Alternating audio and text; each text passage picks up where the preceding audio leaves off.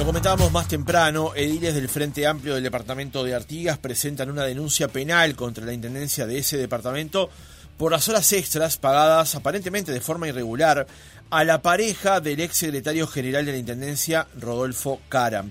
Eh, si bien estos hechos ocurrieron y se remiten a los últimos meses del año pasado, esta situación, denuncian los ediles del Frente Amplio, viene desde octubre del año 2021. Y además hay otro asunto vinculado a un terreno. Hay varios aspectos para conversar con respecto a este asunto. Estamos en comunicación con José González, edil de Artigas por el Frente Amplio. Edil, buenos días, ¿cómo le va?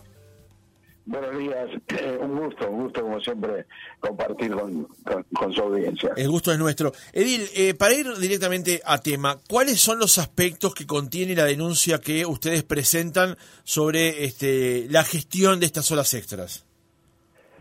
Bueno, en, eh, hay varios, o sea, algunos aspectos fundamentales que es en cuanto a la, al pago, a la liquidación, la autorización y, la y efectivamente comprobar que esas horas extras eh, se realizaron o que desde lo que pensamos nosotros, eh, que nunca se realizaron y simplemente es una forma de, de pago desde nuestra modesta opinión con con visos eh, totalmente fuera de lo que es la, la norma administrativa. eh, nosotros, digo, ya lo habíamos conversado en otra oportunidad, eh, tratamos de agotar todos los medios legislativos desde lo que es, eh, donde es nuestro mundo, digamos así, en la Junta Departamental, como pedidos de informe, una reunión extraordinaria que, que la mayoría de partidos, no se del Partido Nacional cuando pues, se presentaron la moción se retiraron de sala, pidieron cuarto intermedio y bueno, hasta hoy lo, estamos esperando. Este, y no lo digo con tono eh, peyorativo ni mucho menos, sino que lamentando profundamente. En, en la primera sesión ordinaria el tema lo planteamos nuevamente en el para ser tratado y bueno, se vuelve a votar y se vuelve a insistir de que el tema no, no tiene por ser tratado, demostrando por parte de los ediles, pero fundamentalmente por parte del Ejecutivo Departamental, eh, cero interés de explicar el tema, que un poco esa era, era la razón fundamental. Agotadas todas esas instancias, además de los pedidos de informes, reitero, y bueno, eh, lo que era bancar del Frente Amplio no nos quedó otra alternativa, y así lo decidimos, de recurrir a la justicia para eh, tener la información para saber si efectivamente eh, está correcta esa forma de actuar en cuanto a las horas extras de, de plantear o plantearse, ¿no? De que una funcionaria administrativa, y por qué digo insiste en administrativa, porque de pronto en otra actividad en la intendencia no se justifica, ¿no? Las 17 horas y media de trabajo, pero en otra otra actividad se requiera por los tiempos, hay un montón de actividades que pueda generar el consumo de horas extras, no en esa cantidad, pero eh, más, más viable. Pero en esta en una oficina administrativa de recursos humanos, eh, realizar eh, trabajos, o sea, trabaja su, su horario, digamos, con las horas extras son de 17 horas y media, minuto más, minuto menos, todos los días, de lunes a lunes, con feriados incluidos.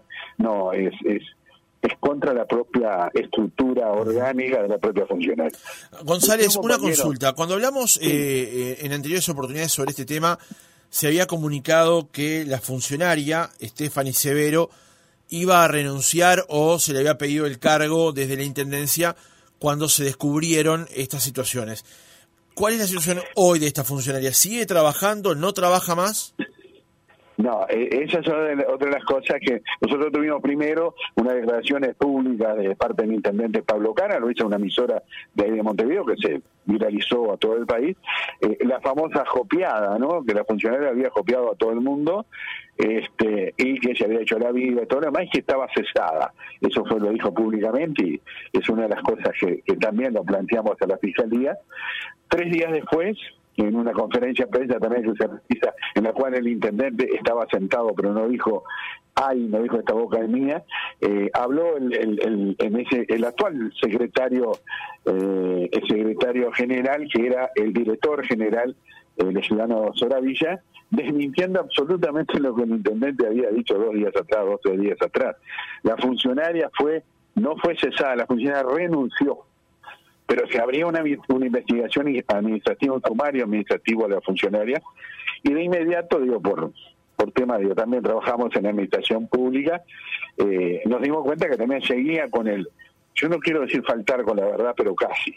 Digo, es, es el ABC de la administración pública que cuando un funcionario está sujeto a un sumario, investigación administrativa, lo que fuere, obviamente que no se le va a autorizar el cese no se le va a autorizar eh, la renuncia a la tarea, salvo, o sea, en el único momento que se va a hacer es una vez finalizada la investigación administrativa, si de ello no, no se desprende acciones reñidas con la función pública. O sea, Hoy, hoy, ellos sinceramente no sabemos, no tenemos la más pálida idea de dónde está la funcionaria, lo que sí sabemos que sigue figurando eh, como funcionaria de, la Intendencia de Artigas.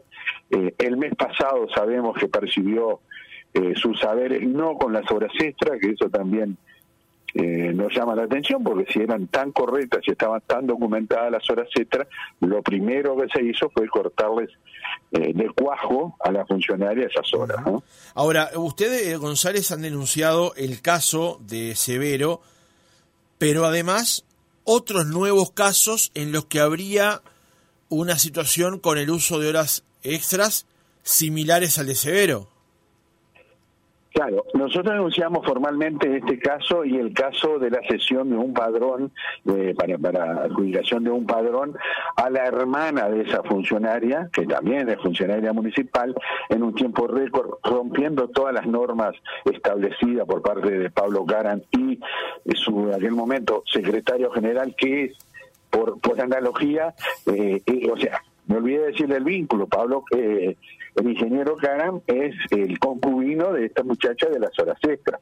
Y por ende, esta funcionaria, esta otra funcionaria que eh, se le adjudicó en tiempo récord de cinco días un terreno rompiendo todas las normas establecidas, como decía, es hermana de esta funcionaria, por ende es cuñada del ex secretario general. O sea, el vínculo familiar, el vínculo, eh, digamos, de, de, afinidad sí ha bajado un poco de, de compañera a cuñada, digo, pero sigue habiendo ese, ese, ese, ese vínculo que lamentablemente nos, nos preocupa.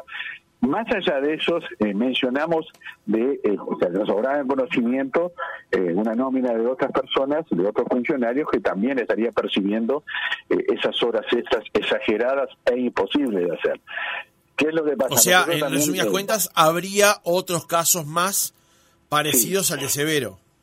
Exactamente, hay otros casos similares, de similares características, o sea, de que hace presumir claramente que no hacen las horas extras, porque es bueno, y usted si me permite, es bueno, es bueno decirlo, bueno, si un funcionario, si a juicio de la administración, requiere realizar horas extras determinadas y un día hace 20 horas extras para decir algo, hasta, yo no digo, ¿viste? no digo que no, sea, no siga siendo exagerada, pero se entiende.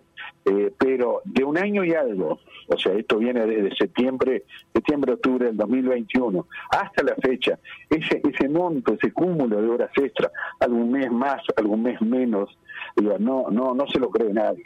Eso esa es la realidad de los hechos, porque no, el físico no le da a nadie para hacerla. Yo le solo un comentario que un compañero decía en el momento que presentábamos la, denuncia, lo decía en tono de broma, pero es interesante. Dice, no, Ahora tenemos que eh, denunciar a la, a la Organización Mundial del Trabajo una explotación clara y contundente, explotación laboral de una funcionaria haciendo esa cantidad de horas.